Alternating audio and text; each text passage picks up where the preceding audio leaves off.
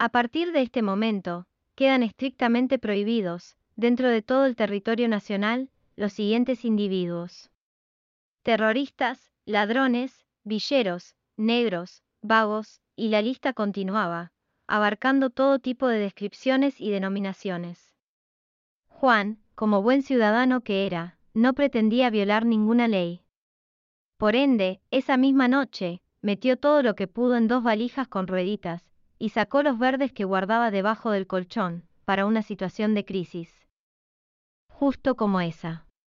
Con el equipaje, salió a una calle desierta, acompañado de luces que parpadeaban, y un infierno de mosquitos. Caminó sin pena ni gloria, mientras los vecinos soñaban con el guiso de mañana. A su paso, la propaganda se repetía en millones de papeles mal pegados. Lo que más resaltaba, era la foto del presidente, con una risa maquiavélica atravesándole la cara, y abajo el eslogan, un país más seguro.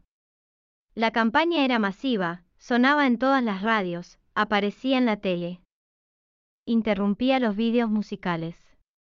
Después de media hora deambulando, por fin apareció un taxi.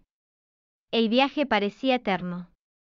Cuando llegó, tuvo que esperar dos horas más antes de abordar. Ya sentado en el avión, empezó a escribir su próximo bestseller. Autobiografía.